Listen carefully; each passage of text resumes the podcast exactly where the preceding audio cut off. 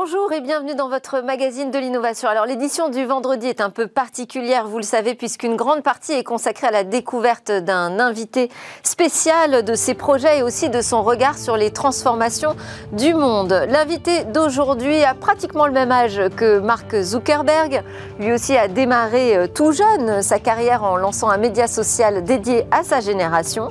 C'était en 2004, hein, exactement euh, la même année. Ils ont connu tous les deux euh, un succès donc très tôt mais pas à la même échelle, évidemment. Mon invité est né à Lyon, à 6000 km du patron de Facebook, et ça lui va très bien comme ça. Aujourd'hui, il se lance dans une toute nouvelle aventure, elle s'appelle Full Life. On pourrait la résumer comme euh, le lancement d'une collection de vêtements pour e-sportifs et gamers, mais pour lui c'est bien plus que ça.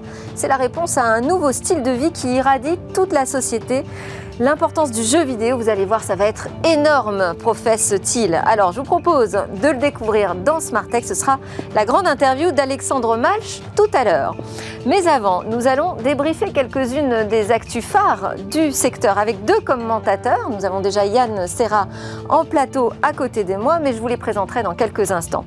Et puis en fin d'émission, on retrouvera notre rendez-vous dans l'espace, évidemment. Cette fois, il sera dédié à la mission Gaïa. Mais donc tout de suite, place au débrief.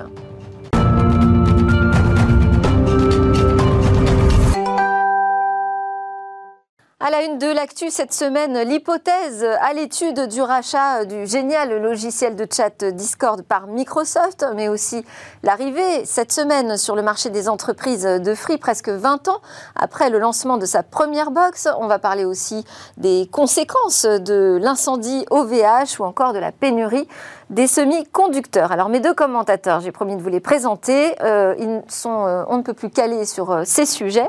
il s'agit de Yann Serra, grand reporter pour le MAGIT, qui est un média dédié aux décideurs et professionnels du secteur IT. Vous êtes donc un journaliste expert des problématiques IT des entreprises. Bonjour Delphine, je rougis. et en visio avec nous, Christophe Holnet, qui est senior, senior advisor au sein de Apax Partners et président de l'entreprise de deep tech d'Athena. Il est en charge d'investissement dans l'univers de la tech et ancien président de Microsoft en Asie du Sud et en France. Donc bonjour à tous les deux. On va commencer avec euh, vous, Christophe, euh, pour euh, parler de Discord, hein, cette plateforme de chat préférée des gamers au départ, qui pourrait être rachetée par Microsoft. D'abord, est-ce que cette éventualité vous semble probable?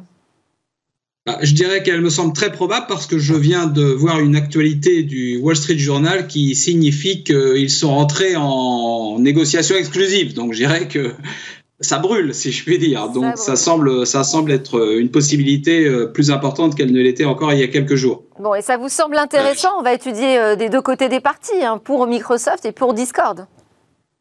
Euh, bien écoutez, pour, je crois que pour Microsoft, oui, parce que bon, tout ça arrive dans, dans un contexte euh, de, de, la pandémie qui fait qu'aujourd'hui, euh, les, les, jeux vidéo sont énormément euh, utilisés. Vous avez une étude récente a montré que les, les joueurs en, en, en, Europe avaient passé plus 25% de temps sur les jeux en 2020 et en Asie même plus 42%. Donc il y a une utilisation massive et tout ça crée une ébullition dans le secteur comme dans toute la tech en général, mais mais une ébullition qui, fait que les valorisations sont de, de plus en plus élevées. On a vu euh, le rachat d'ailleurs par Microsoft pour 7 milliards et demi de Bethesda, Zenimax. On a vu euh, très récemment Electronic Arts acheter euh, un milliard d'eux, une société petite en Angleterre qui s'appelle Codemaster. Donc on voit qu'en fait ce marché se concentre sur deux acteurs de la valeur ajoutée. D'une part des éditeurs pour avoir des, des titres extrêmement, euh, des, best-sellers, et puis d'un autre côté les plateformes qui euh, veulent engager un maximum de joueurs et surtout les garder. Et c'est pour ça que euh, Discord est intéressant. Euh, Discord, c'est en fait au, démarrage une plateforme d'échange, de chat et puis de vidéo chat entre gamers autour de jeux, donc dans leur activité de, de, jeu vraiment.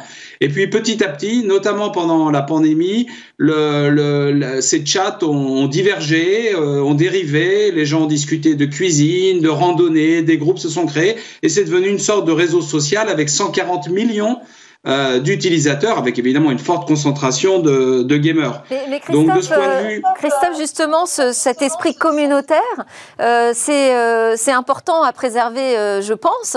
Et il y a une certaine inquiétude. On se dit alors attends, Discord racheté par Microsoft, oh là là, c'est le début de la fin finalement pour ce logiciel de chat. Non, ben en fait, euh, Microsoft a montré récemment, et bon, j'ai vécu des années où les acquisitions étaient souvent, euh, Microsoft tentait de les absorber dans sa structure et ça disparaissait dans un trou noir. Euh, et là, ils ont montré, je pense récemment, avec LinkedIn, avec GitHub, leur capacité à, à, à, acquérir une société et à la laisser se développer en tant que telle. Et je pense que c'est ce qu'ils feront avec Discord, même si on peut penser certaines personnes disent que Discord euh, est même plus est beaucoup plus performant que, Skype. Hein, donc peut-être la prochaine vidéo de Steve on la fera sur sur Discord et euh, qui Skype qui appartient à Microsoft, qui est justement d'ailleurs le contre-exemple de l'acquisition euh, pas bien réussie. Euh, puisqu'elle a complètement loupé les, vagues suivantes. Euh, donc voilà, donc Discord euh, peut être aussi un, élément de Microsoft qui avait cherché récemment pour Microsoft qui avait cherché récemment à acheter TikTok eh bien de, pouvoir avoir une arme un réseau social. Mais la première priorité, ce sera, je, pense, de, créer un contexte où les, où les gamers restent sur la plateforme, leur proposer des abonnements et faire en sorte de créer une adhérence encore plus forte. Très bien, merci. C'est vrai qu'on a le bon exemple avec LinkedIn racheté en 2017 qui s'est jamais aussi bien porté hein, que euh, depuis qu'il euh, s'est retrouvé sous, le giron de Microsoft. On va enchaîner avec euh, l'autre actu qui a fait la semaine. Hein, c'est Free qui débarque sur le marché pro. bon, Yann Serra, vous avez. alors moi, j'ai eu la chance de le vivre côté coulisses. Euh, donc, je voudrais avoir votre regard, vous, euh, de l'extérieur. Vous connaissez particulièrement bien les problématiques IT des entreprises. Comment vous voyez arriver Free comme ça, qui était pendant 20 ans euh, sur le grand public hein? Oui, bien sûr. Alors, en l'état, ce n'est pas, pardon, ce n'est pas une une offre entreprise, c'est une offre euh, pro, alors qui, qui, se, qui se, tout comme les offres euh, Orange Pro, euh, SFR Pro et Bouygues Pro, qui sont pas non plus des offres entreprises. Ah, c'est quoi la distinction, alors, Yann En fait, ce sont des offres haut de gamme pour des offres grand public haut de gamme pour des des professions libérales, pour des commerçants, pour euh, des entreprises finalement qui, sont, qui ont moins de 10 personnes. C'est-à-dire que euh, donc, euh, le marché entreprise vraiment représente un tiers hein, du, marché des télécoms, des connexions Internet, pardon, et c'est deux tiers pour le grand public. Et donc ce, ces offres pro sont plutôt dans le grand public. C'est-à-dire qu'en fait, ce sont voilà, on va, avoir, on va vouloir avoir quelque chose de haut de gamme, alors que dans les entreprises, euh, vous n'avez pas du tout les mêmes attentes que dans le grand public. C'est-à-dire qu'en fait, la Free, de quoi il parle? Il parle de prix. Hein, donc, euh, comme d'habitude, ça, ça c'est ce qu'ils savent faire. Marque de fabrique. Voilà, la marque de fabrique. Ils ont un prix moins cher que les, que les concurrents.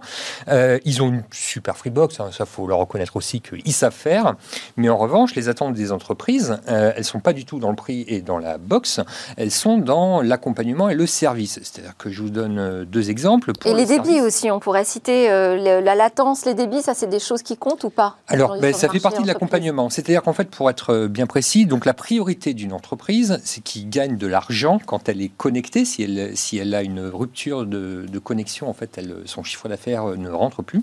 Donc c'est grave. Donc du coup, en fait, une entreprise, elle attend d'un fournisseur télécom, d'un opérateur télécom, qui lui garantisse que il y aura une interruption de service pendant 4 heures maximum. Et si ce n'est pas le cas, s'il ne peut pas réparer, il faut que, en fait, il rembourse concrètement le chiffre d'affaires perdu. Ça, c'est sur le, service. Sur l'accompagnement, vous avez des problématiques qui sont que quand vous êtes, euh, vous avez plusieurs salariés, vous avez des commerciaux qui sont au téléphone et d'autres qui sont en train de travailler sur Office 365 sur le net. Il ne faut pas que le travail sur euh, Office 365 phagocyte la communication téléphonique du commercial, bien évidemment. Donc il faut que vous ayez quelqu'un qui vienne faire des réglages précis. Bon, et tout ça, c'est de l'accompagnement. Ce que ne propose pas Free.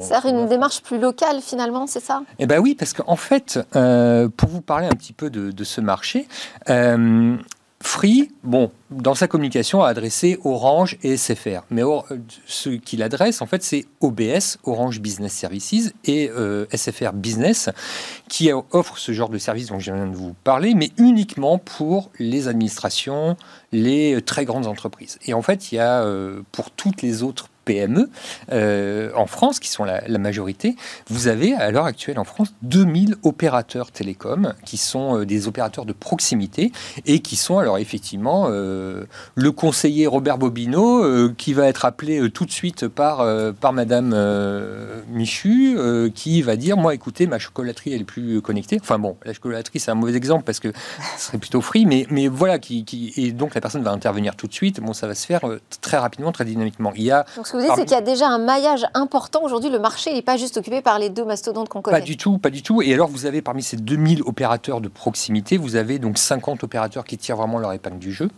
Alors bon, je ne vais pas vous citer tous les noms, mais enfin Netalis, euh, le, ICO, euh, enfin dans le Céleste aussi qui est très important qui ont d'ailleurs leurs propres, euh, leurs propres infrastructures, qui, sont, qui ne passent pas, contrairement aux mobiles, vous savez, on, parle des fois des opérateurs euh, virtuels dans la mobilité, en fait, qui rachètent des, des, connexions à Free, SFR, Orange et Bouygues. Là, dans, les, dans la connexion fibre, en fait, il y a vraiment d'autres infrastructures qui ne sont pas celles de. C'est leur propre infrastructure réseau. Donc, en l'état, euh, alors la Freebox, elle, est, elle rend des services on peut dire, hein, parce qu'il y, a vraiment des bonnes idées dans cette Freebox. Hein. le fait d'avoir un disque dur euh, donc sur lequel vous pouvez mettre par exemple votre compta, qui se sauvegarde dans le cloud. Donc si votre euh, local euh, brûle, vous avez toujours votre compta. C'est chiffré comme ça. Un cambrioleur ne peut pas partir avec votre compta. Bon voilà, il y, a, des, il y a un VPN qui vous permet bah, de vous connecter à votre à votre local depuis chez vous. Bon, il y, y, a des bonnes idées, mais en l'état, c'est pas encore une offre entreprise. D'accord. Cela dit, ça Juste un mot, ouais, sur le mobile, parce que ça c'était un peu la petite surprise de la fin. Oui. c'est que finalement, il va y avoir en plus une mobile, des forfaits illimités. Oui, alors ça, bon, voilà, on, casse les prix encore aussi sur le fixe et le mobile pour les entreprises. Alors euh, ça, effectivement, euh, c'est peut-être euh, d'ailleurs ce qui va faire la, différence, parce que du coup, les, les opérateurs alternatifs ont, euh, depuis l'année dernière, beaucoup moins accès aux, lignes mobiles. En fait, auparavant, ils achetaient en gros euh, par un opérateur euh, virtuel qui, qui, a toutes les marques, vous savez, CIC Mobile, SFR, Énergie Mobile, bon, ce genre de choses. Et en fait, il se trouve que cet acteur-là a été racheté par Bouygues. Donc, du coup, maintenant, les opérateurs alternatifs sont obligés de passer par bah, aller toquer à la porte de Free, de Bouygues. De, hum, hum, hum. bon, ça va être plus compliqué pour eux. Donc, du coup, il y a peut-être une carte à jouer. Mais à mon avis, ouais. Euh, concernant Free, je pense qu'il va y avoir une suite. Je pense parce que derrière Free Pro, en fait, vous avez Jaguar Network. Jaguar Network, c'est une autre filiale de la maison mère, bon, très très vite. Et en fait, eux, c'est des vrais pros de l'infrastructure télécom. Et ils sont capables de faire euh, beaucoup mieux et ils, sont notamment capables de faire du, ce qu'on appelle du. Alors, bon, cette technique s'appelle le SD-WAN, mais ça vous permet d'être connecté à plusieurs opérateurs pour avoir un backup. Et c'est ça qu'attendent les entreprises et c'est pour l'instant, ça n'existe pas dans Free Pro. Intéressant. Christophe Honnête, une réaction sur ce lancement? Oui, très, très rapidement, je, je, crois que le, que ça, qui vont d'abord toucher ce qu'on appelle les prosumers, c'est-à-dire ces, ces gens qui sont intermédiaires entre la toute, toute petite entreprise et qui ont, et qui ont un besoin. Euh, j'ai aussi noté de façon intéressante que lors de la Rodière avait accueilli euh, très favorablement euh, l'arrivée de, de, de, Free sur ce marché avec le déploiement de la fibre optique dans les, dans les TPE d'une certaine façon, euh, plus favorablement que Xavier Niel ne l'avait accueilli à la tête de, l'ARCEP. Ah, vous êtes taquin ce matin, Christophe Olnet. euh, très bien. On, enchaîne avec euh, l'incendie au VH, qui est quand même euh, un événement. Alors, Alors, c'est pas l'événement de la semaine, malheureusement, ça, ça, dure. Est-ce que vous avez des nouvelles, Yann Serra? Bon, écoutez, alors en fait, il y a deux polémiques qui sont autour de cet incendie. La première, c'est concrètement, est-ce que. donc, on rappelle, hein, 15 000 serveurs qui ont brûlé, 3,6 millions, je crois, de sites web en rade petit à petit, donc c'est en train de récupérer, ils sont en train de, rallumer, mais alors ils se rendent compte qu'au-delà de ce qui a brûlé, euh, il y a euh, la fumée qui a, qui a atteint les serveurs qui n'est pas brûlé. Enfin bon, bref, tout, est toujours euh, en stand-by. Ils, rallument sur d'autres sur d'autres sites, mais il y a deux polémiques. qui se font jour. la première, c'est est-ce que OVH est coupable de négligence par rapport à cet incendie? Écoutez, il faut que je vous dise un truc. Euh, nous, tous les journalistes, nous avons été la euh, destinataire d'une campagne de désinformation euh, de la part d'un concurrent d'OVH en France, qui donc a répété à tout le monde qu'en gros, OVH ne savait pas faire de data center et qu'ils avaient sous-dimensionné les, normes de sécurité, qu'ils avaient des planchers en bois. Bon, eh bien, alors ça, il faut quand même le préciser, ce n'est pas vrai. Enfin, en tout cas, il y a une vraie enquête Euh, moi, les experts que j'ai rencontrés m'ont dit dans ce genre de cas, on va mener une enquête comme dans un crash d'avion.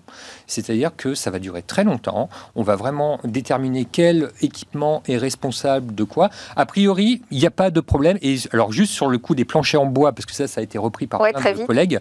Euh, en fait, non, c'est même ce qu'il faut faire dans les data centers parce que c'est ce qui s'écroule le moins, c'est ce qu'ils font pas et c'est ce qui résiste le plus au feu. Très bien. La deuxième, deuxième c'était sur les sauvegardes.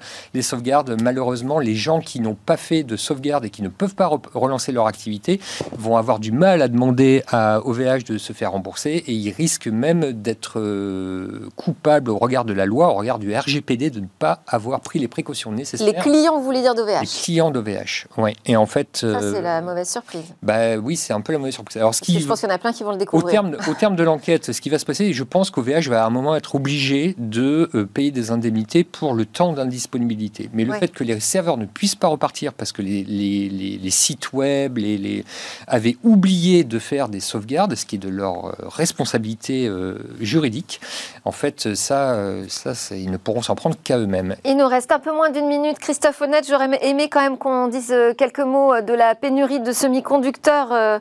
je voulais avoir votre avis là-dessus, jusqu'à quel point c'est problématique et comment on s'organise très, très rapidement, ce qu'on découvre, euh, comme on l'a vu avec OVH, c'est que le cloud n'est pas dans les nuages.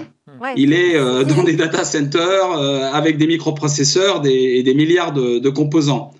donc aujourd'hui, ce qui s'est passé sur ce marché, le marché des semi-conducteurs, en fait, vous avez beaucoup, de, beaucoup de, de, gens qui les designent, mais très peu de gens qui les fabriquent et qui les industrialisent. C'est ce qu'on appelle les fondeurs. Et la grande, la, la, il y, y, a une concentration très forte autour, notamment de deux acteurs, TSMC qui est taïwanais et Samsung qui est sud-coréen. Euh, ce marché, il est, il est habitué, coutumier euh, de, la spéculation et des, et des montagnes russes. Et là, on est vraiment dans ce cas-là. Ce qui s'est passé, c'est qu'au début de la pandémie, euh, toutes les industries ont, ont, ont, ralenti leurs commandes. Il faut bien savoir que dans cette industrie, les délais de livraison, c'est pas Amazon Prime, c'est pas le click and collect, mais c'est du 12, 24, 32, euh, 50 semaines. Enfin, c'est très long. Donc, euh, en fait, cet arrêt des, des, des, commandes et ce déstockage massif qui a eu lieu au deuxième trimestre de l'année dernière, et juste après, en septembre, un redémarrage très fort qui fait qu'en fait, euh, eh bien, euh, il n'y a plus de, y a plus de semi-conducteurs et donc ça crée euh, une pénurie alimentée, à mon avis, par de la spéculation dont ce secteur est, très coutumier. Et on peut aussi penser que beaucoup d'acteurs des semi-conducteurs sont assez contents de voir les prix monter parce que quand ils voient les valorisations des sociétés de la tech à laquelle, auxquelles ils participent eux-mêmes, ils ont peut-être envie de prendre une part du gâteau un peu plus grande. Bon, en tout cas, on a vu aussi qu'Intel avait annoncé la construction de deux usines de semi-conducteurs euh, aux États-Unis. Donc peut-être qu'aussi en Europe, on se repose ces questions-là. Merci beaucoup. Ouais, mm. merci beaucoup, euh, Christophe Olnet, senior advisor au sein d'Apax Partner et président de la société d'Athéna. Et merci à Yann Serra, grand reporter au Mag IT, pour vos éclairages très judicieux. Juste après la pause, eh bien, on se retrouve pour la grande interview.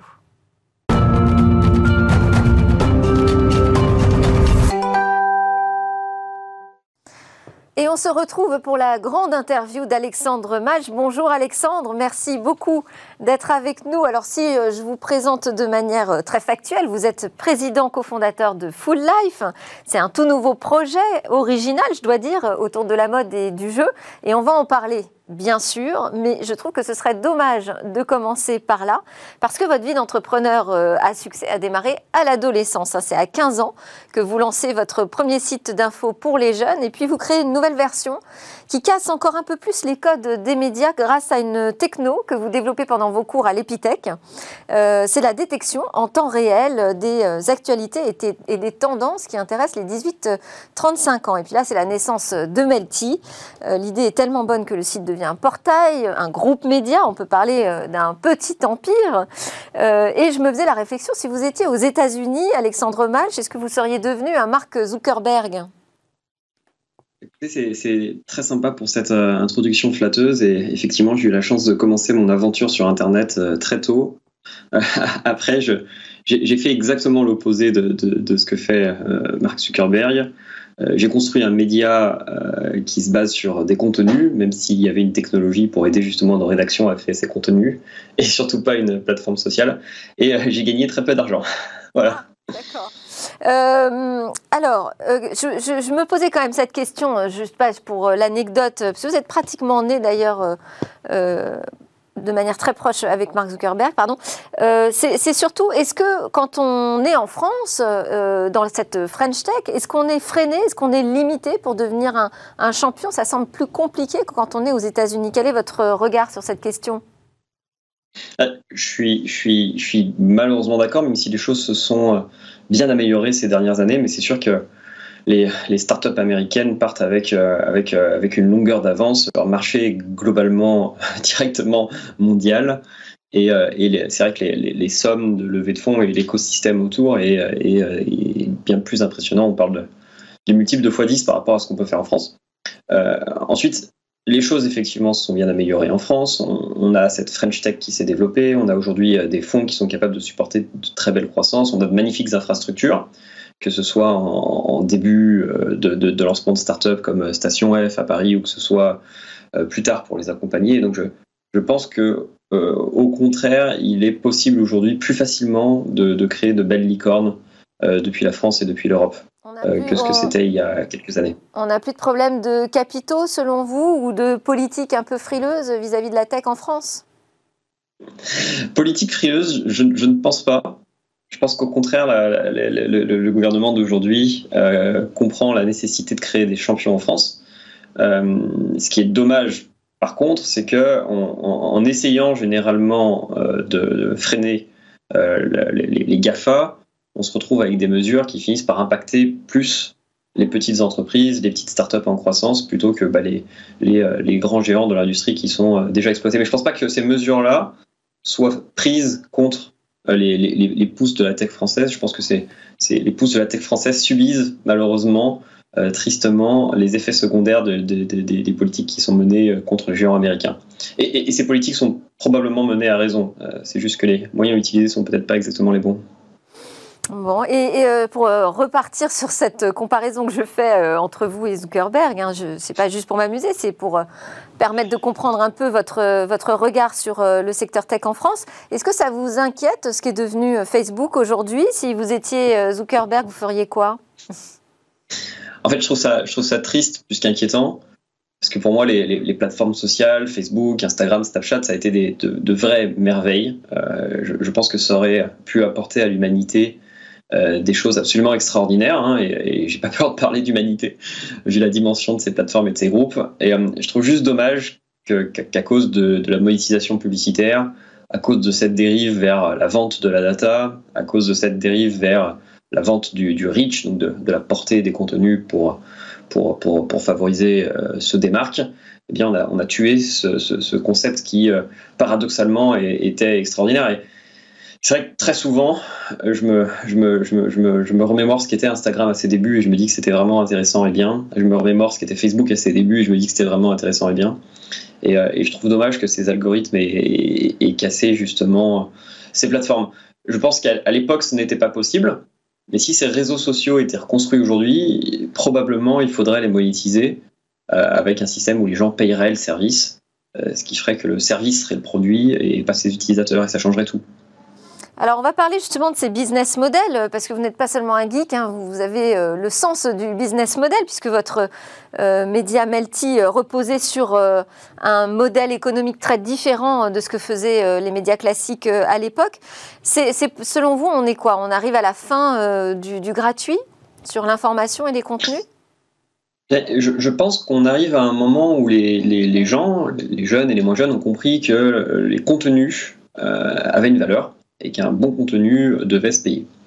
Et euh, je pense qu'on arrive avec une maturité du coup du, public, mais aussi une maturité des outils, des services, par exemple avec bah, les différents Apple Pay, Google Pay, PayPal, euh, la possibilité de payer en ligne aujourd'hui de manière très très simple des abonnements de quelques, de quelques euros, à, un moment où oui, il va y avoir un, une consolidation dans les médias, elle a déjà commencé, et deux, où les gens vont comprendre que le contenu gratuit n'a pas de valeur puisque euh, le contenu gratuit transforme justement l'audience en produit. Et c'est pas bon. Un média, ça, doit, gagner sa vie grâce à ses contenus et ça ne doit pas gagner sa vie en monétisant les gens qui lisent ou qui regardent ces, contenus. Euh, on, voit que ça fonctionne extraordinairement bien pour des plateformes type Netflix et compagnie. les chiffres du, système de paywall, donc d'abonnement numérique à des plateformes comme Le Monde ou Les Échos fonctionnent extraordinairement bien, par exemple. Et, la plupart des, médias sont en train de réfléchir justement à comment monétiser les contenus directement et, plus la publicité. La publicité, globalement, online, ça va être compliqué dans les prochaines années. C'est quelque chose qui a été totalement et définitivement capté par euh, Google, Facebook et compagnie. Euh, les mesures anti-cookies, qui sont les petits logiciels que l'on met sur les ordinateurs pour mesurer l'efficacité de la publicité, vont euh, définitivement mettre un, coup d'arrêt à la programmatique, c'est-à-dire la, publicité targetée et à ce genre de, format de monétisation. Ce qu'on appelle le brand content, qui était l'idée de créer des contenus publicitaires pour des marques par des médias, c'est quelque chose qui a fonctionné à un moment. On a été un des pionniers avec Melty, mais qui était une, fausse bonne idée, puisqu'évidemment, ça a créé une vraie défiance entre euh, les, auditeurs et euh, les, les, les, médias qui créaient des contenus qui étaient peut-être moins neutres car sponsorisés.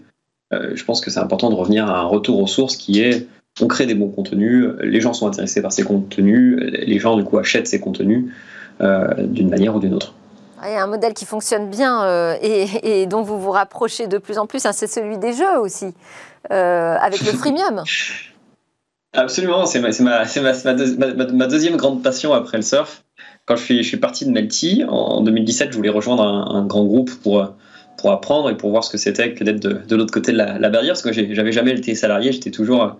Je n'ai connu que Melty avant de rejoindre donc les, marques de surf Quicksilver et Roxy. Et donc j'ai passé trois ans là-bas, je me suis, je me suis éclaté, j'ai beaucoup appris, beaucoup appris ce que les, Américains aiment appeler les soft skills, euh, beaucoup appris ce que c'était que d'être euh, bah, mine manager euh, dans, un, dans un groupe international comme celui-là qui brasse plusieurs milliards de chiffres d'affaires sur, sur, sur, sur, Internet et, et de, manière générale. Et, et, en fait, au bout de trois ans, je me suis dit, j'aimerais bien mettre en pratique ce que j'ai appris chez Boardrider, Silver Roxy, et ce que j'ai appris chez Melty, en me disant que tout ça me permettrait d'être un meilleur, euh, meilleur, meilleur start-upper, meilleur entrepreneur. Et donc, euh, comme je suis fan de, jeux vidéo et d'e-sport, je me suis rendu compte avec, avec quelques amis, quelques, quelques autres cofondateurs, qu'il n'existait pas de marque de vêtements lifestyle inspirée euh, du gaming et du e-sport, alors qu'il existe des marques de vêtements lifestyle pour tous les autres sports, pour tous les autres styles de vie. évidemment, bah, Quicksilver pour le surf, euh, North Face par exemple pour l'escalade et ainsi de suite.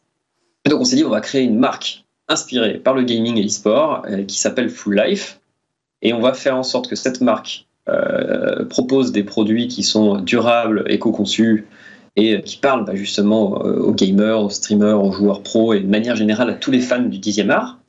Mais on, s'est également dit qu'on allait créer une nouvelle expérience et, et, en fait on a construit cette marque de vêtements comme un jeu vidéo. C'est-à-dire, qu'est-ce que ça a de particulier? Eh bien, il y a pas mal de choses intéressantes. La, première, c'est qu'on a mis en place une narration, donc il y a toute une histoire derrière Full Life, comme si on était dans un, dans un jeu vidéo avec un, script, des personnages qui, qui, ont été construits pour notre projet. On a construit ces personnages qui sont donc des, des, nos mannequins euh, en 3D, dans un univers 3D, et tous les shootings photos de la marque sont faits justement dans cet univers 3D qu'on appelle le Full Life Univers. Et on a, on, a, on a importé en quelque sorte dans notre marque de vêtements les concepts clés des jeux vidéo pour avoir l'expérience quand on, achète ou quand on interagit avec notre marque d'être justement en train d'interagir avec une boutique en ligne d'un jeu vidéo euh, comme si vous étiez dans Diablo ou dans Fortnite en train d'acheter des vêtements sauf que ces vêtements bah, vous les recevez et vous pouvez les porter vous-même. Pour, donner des exemples concrets, on a par exemple des produits classiques que l'on peut acheter quand on veut sur le site mais on a aussi des produits rares euh, et ces produits rares pour pouvoir les obtenir il faut les débloquer. On a des produits légendaires, et les produits légendaires, pour les débloquer, il faut devenir maître d'une des huit factions euh, qu'on appelle des philosophies de Full Life. On a, donc ça, c'est les produits légendaires, vous voyez. On a tout un système de monnaie virtuelle qu'on appelle les FL Coins. Et ces FL Coins permettent, si vous participez à ces quêtes, si vous êtes engagé auprès de la communauté, ou si vous faites des actions épiques dans les différents jeux vidéo que vous préférez, bah, d'obtenir cette monnaie virtuelle qui vous permet d'avoir des produits gratuits, voire même de passer toute votre commande gratuitement. Et tout ça est livré dans ce qu'on appelle des capsules, les capsules qui sont des coffres au trésor de Full Life et d'ailleurs que vous retrouvez en vrai, parce que quand vous commandez nos produits, vous recevez justement euh, ces petites capsules euh, dans lesquelles vos produits sont enroulés euh, et avec encore une fois toute une histoire qui est racontée, bourrée de petits easter eggs, bourrée de références au 10e art. on pourrait se dire quand même que ceux qui passent beaucoup de temps dans les jeux vidéo et sont prêts à acheter des produits dans cet univers, c'est une cible de niche. Et pourtant, vous dites non, moi je sors sur quelque chose qui est une vraie vague de fond. Exactement, exactement. En fait, aujourd'hui, on a 71% selon les, chiffres du, du, CEL euh, de, Français qui jouent aux jeux vidéo régulièrement. Et le, pari derrière Full Life, euh, c'est de dire que le gaming, ce n'est plus simplement un jeu vidéo auquel les gens jouent pour, euh, pour se divertir. C'est maintenant ce qu'on appelle des, métaverses et c'est un, un, style de vie qui est en train de se développer et qui transcende complètement justement euh, ce, médium que ça peut être, c'est-à-dire cette idée de dire je joue aux jeux vidéo pour jouer. Aujourd'hui, euh, les, les, gens jouent aux jeux vidéo pour euh, se divertir, mais ils jouent aux jeux vidéo pour se connecter et se rencontrer. Comme à l'époque, ils pouvaient aller, quand on n'était pas en, période de crise sanitaire, euh, bah, bah, discuter avec des amis dans un bar ou dans un café. Aujourd'hui, on a des jeunes qui se retrouvent dans des jeux comme Fortnite, par exemple, dans, dans, le, dans, ce, dans, ce, qui s'appelle le lobby, justement pour discuter et, et interagir.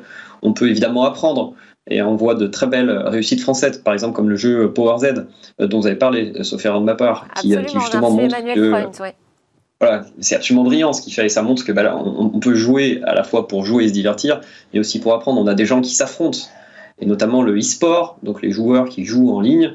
C'est un business absolument colossal, en croissance absolument démentielle, avec des, des, des, des jeunes qui deviennent des superstars, qui gagnent des, des, des price money dans les, dans les compétitions, donc des récompenses de plusieurs millions, voire dizaines de millions. Euh, et, et, c'est complètement dingue. Aujourd'hui, dans, dans, Fortnite, euh, bah, on peut par exemple suivre des concerts, on peut regarder. Euh, Absolument. On peut regarder Travis Scott là, par exemple. Nathan's here with all the ice on in the booth. At the gate outside, when they pull up, they give me loose. Yeah, jump out, boys. That's Nike boys hopping our coast. Je, pense typiquement, et c'était intéressant parce que c'était l'introduction de, de, ce petit moment que vous, vous, vous me permettez d'avoir chez vous, merci encore. Euh, c'est des réseaux sociaux. C'est des, des, des, réseaux sociaux, c'est des plateformes de vie, c'est des plateformes de rencontres, c'est des plateformes d'apprentissage, c'est des plateformes sportives. Et, pour revenir au, business model, euh, c'est aussi euh, des joueurs qui sont très captifs et qui euh, décident eux-mêmes d'acheter ou pas des produits à l'intérieur. C'est là peut-être où vous détenez une clé intéressante pour l'avenir du modèle économique sur le numérique. Exactement. On, a, beaucoup étudié ce qu'on appelle le modèle premium, qui consiste à, permettre aux gens de payer finalement ce qu'ils souhaitent payer. Euh, et, et, c'est une des spécificités de Full Life, c'est comme on a construit notre marque comme un jeu vidéo, on, a repris ce modèle freemium qui est par exemple utilisé dans un jeu comme Fortnite. Et, l'idée, c'est que si, si, vous êtes un, player aujourd'hui et si vous, vous, prenez le temps de le faire. Ou Star Citizen. Ou Star Citizen, oui. Star Citizen on peut s'acheter des vaisseaux. Avec, euh, vous achetez des, des, vaisseaux qui n'existent pas, qui coûtent, certains vaisseaux coûtent, 10 000 euros euh, réels. Hein. c'est complètement dingue. Et toute l'idée, justement, c'est de dire bah, on, crée une offre qui évolue et qui permet aux, personnes de mettre finalement la somme qu'ils aimeraient mettre dans, dans, votre produit. Donc Star Citizen, on peut jouer gratuitement certains week-ends, on peut mettre 20 euh, ou 30 euros pour acheter le, le, vaisseau de départ et soutenir le développement, mais on peut aussi acheter des, super plateformes, des super croiseurs, des, dizaines de milliers d'euros réels si on est hypé par le jeu et, si on a construit une guilde et qu'on demande à tous ses amis bah, bah, d'aider pour, pour, pouvoir, pour pouvoir justement participer à cette aventure. Alors c'est Fortnite, c'est un peu le même système. le jeu est gratuit. Et les gens achètent les, skins, donc les, cosmétiques, et, euh, euh, et, on s'est rendu compte que finalement, vous allez avoir une petite partie de la population qui n'achètera jamais rien, une grande partie de la population qui mettra 10, 20, 30 euros, et puis ensuite quelques super fans qui mettront beaucoup, beaucoup, beaucoup d'argent. On a construit euh, Full Life sur le, sur le même modèle. Si vous passez du temps à interagir à la communauté, à participer à nos quêtes, vous pouvez avoir en fait nos produits gratuitement et on est très heureux parce que c'est des bons produits et on sera content que vous puissiez les tester et les recevoir. Euh, mais si vous souhaitez vous impliquer plus, évidemment, euh, il vient dans Full Life, vous pouvez, euh, si vous le souhaitez, acheter plus de produits, dépenser plus de sous et du contribuer au développement de notre projet en fonction de, la valeur que vous donnez justement à ce que l'on est en train de créer. Alors, euh, visiblement, le modèle, en tout cas, a intéressé les investisseurs. Hein. Vous avez réalisé une levée de 2,5 millions et demi euh, d'euros. Et parmi les investisseurs, il y a des noms euh, qui résonnent quand même. Il y a même une banque, d'ailleurs, le Crédit Agricole Pyrénées-Gascogne. qui je peux citer Il y a le fils de Jean-Michel Aulas. Donc là, on est dans l'univers du sport. Olivier Mathieu, qui est le fondateur, évidemment, de Price Minister et le nouveau DG du Fonds 2050 qui a été créé par Marie Eklund. Voilà, on trouve Jalabert, un ex d'Xbox il y a du monde déjà derrière vous. Oui, on a la, chance d'avoir un, bon réseau euh, d'investisseurs et un bon réseau euh, de, conseillers, surtout parce que toutes les personnes que vous avez euh, citées font partie de notre, notre, notre, notre advisory board et donc nous, nous conseillent et nous accompagnent dans notre aventure. Et, je pense que ce qui, ce qui, ce qui hype beaucoup avec Full Life, c'est vraiment cette logique de dire on, on veut être la marque qui va permettre de développer le gaming comme un style de vie, d'accompagner ce mouvement global de gaming, euh, d'aider tous ces créateurs de contenu extraordinaires justement à, pouvoir bah, continuer à vivre leur passion et ça c'est top. Ok, on a compris le message. Moi, j'aimerais terminer cette interview par un format express. On n'a pas beaucoup de temps, donc il faudra répondre très très vite, Alexandre.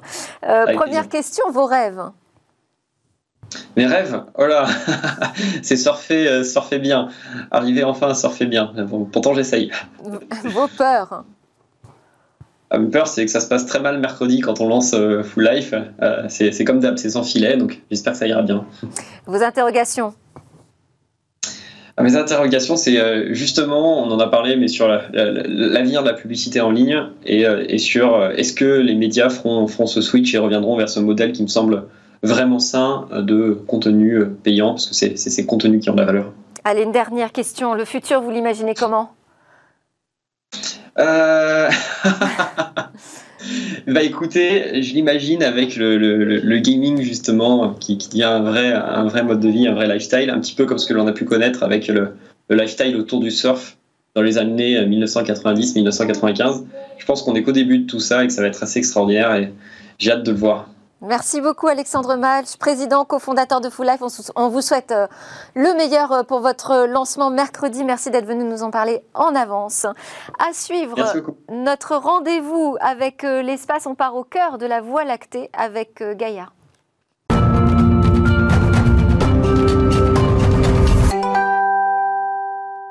Nous sommes de retour sur le plateau de Smartech pour le rendez-vous dans l'espace avec euh, Cécilia Sévry. Bonjour Cécilia. Bonjour Aujourd'hui, on plonge euh, à la découverte de notre galaxie. Oui, j'ai décidé de vous faire partager une carte magnifique qui a été euh, dévoilée, exceptionnelle parce que c'est une carte en trois dimensions de notre Voie lactée, la galaxie qui nous entoure. Et cette image, eh bien, on la doit à Gaïa. Regardez, vous la voyez sur les images. Elle a été dévoilée il y a quelques semaines. Donc j'ai décidé de vous raconter l'histoire de cette carte. Gaïa, c'est un satellite en orbite à 1,5 km. Alors déjà, qui, qui l'a mis en orbite? C'est l'ESA qui l'a mis en orbite euh, en 2013, qui l'a envoyé euh, se placer à l'opposé de la direction du Soleil pour euh, ne pas être gêné dans ses observations, pour que le Soleil soit dans son dos. Et grâce à l'ESA, eh bien, l'Agence spatiale européenne, je le précise, eh bien, est la seule au monde aujourd'hui, grâce à Gaïa, à produire ce type d'image astrométrique assez, assez incroyable des étoiles en trois dimensions. Donc la mission de ce satellite, elle est assez simple.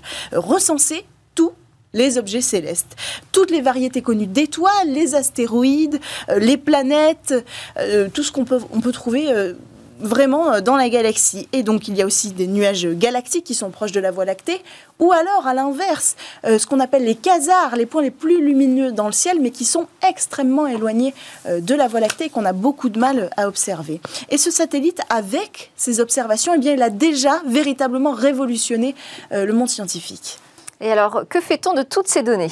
Alors, on les offre à la science. Trois volumes de données euh, euh, qui compilent chacune deux à trois années de travail ont été publiés et à chaque fois, euh, les scientifiques s'émeuvent de la sortie de ces volumes. Plus de 4000 articles ont déjà été écrits autour des publications de Gaïa et c'est pas terminé. Alors le 3 décembre dernier, l'Agence spatiale européenne a dévoilé la première partie du dernier volume Gaïa qui recense, tenez-vous bien, plus de 1,8 milliard d'étoiles, c'est énorme. Exactement 1 milliard 811 millions 709 771 étoiles. Et ce ne sont que les étoiles, parce qu'elle a recensé aussi, évidemment, tous ces objets que j'ai cités, les astéroïdes, etc. Alors, euh, on apprend avec ça euh, la position, on connaît aussi la vitesse et la couleur de la plupart d'entre elles. Et puis, surtout, la précision est assez incroyable. La position de ces étoiles est donnée et elle peut atteindre une dizaine de micro-arcs secondes. Autrement dit, c'est l'équivalent du diamètre d'un cheveu observé à 1000 km. Et comment sont captés tous ces objets? Alors, avec une technologie assez avancée, assez simple, mais très précise. En fait, Gaia est 10 000 fois plus performante que son prédécesseur euh, Hipparcos, qui a été pourtant qui avait révolutionné à ce moment-là, en 96, l'image euh, astrométrique. Euh, elle a de, deux miroirs qui sont des rectangles de 1,45 mètres de longueur. Elle peut capter aujourd'hui 10 000 fois plus de sources lumineuses qu'avant. Et donc le satellite tourne sur lui-même, euh, les miroirs balayent comme ça l'espace. En plus du tour autour de la planète, ça permet de capter plusieurs fois dans l'année un même objet et donc de le voir sous toutes les coutures, si j'ose dire, et d'en capter toutes les informations. Euh, il y a aussi des capteurs assez incroyables qui n'existaient pas avant, des 106 capteurs CCD. C'est une technologie qui n'existait pas avant et qui permet un détecteur à 1 milliard de pixels de résolution, capable de détecter des sources euh, un million de fois moins visibles, euh, moins lumineuses que ce qu'on peut distinguer euh, à l'œil nu. Donc voilà, on a compris, c'est assez exceptionnel la qualité, la résolution et la précision qui nous donne aussi, grâce à tous ces spectromètres et spectroscopes, la couleur, la composition chimique des étoiles. En fait, la Voie lactée n'a vraiment plus de secret. tous les jours, 50 millions d'objets sont recensés et au total, c'est presque 2 milliards d'étoiles, c'est seulement 2% de la Voie lactée.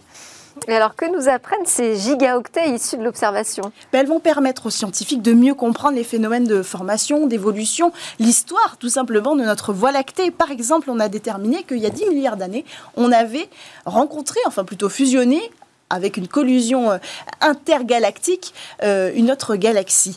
Euh, ça, ça nous dit eh bien, que à chaque collision, il y a la création de systèmes solaires et surtout, il y a 10 milliards d'années, ça correspond à l'âge de la création de notre système solaire. Donc sans cette collision-là, eh bien, nous ne serions pas ici aujourd'hui. Et puis on a découvert aussi, on a pu observer enfin ces courants d'étoiles, comme des courants marins. On pensait, on savait qu'il y avait des courants d'étoiles qui traversaient comme ça la galaxie. On n'a plus les observer. Un chercheur, grâce aux données de Daya, de Gaïa en a recensé déjà 79 et c'est pas fini.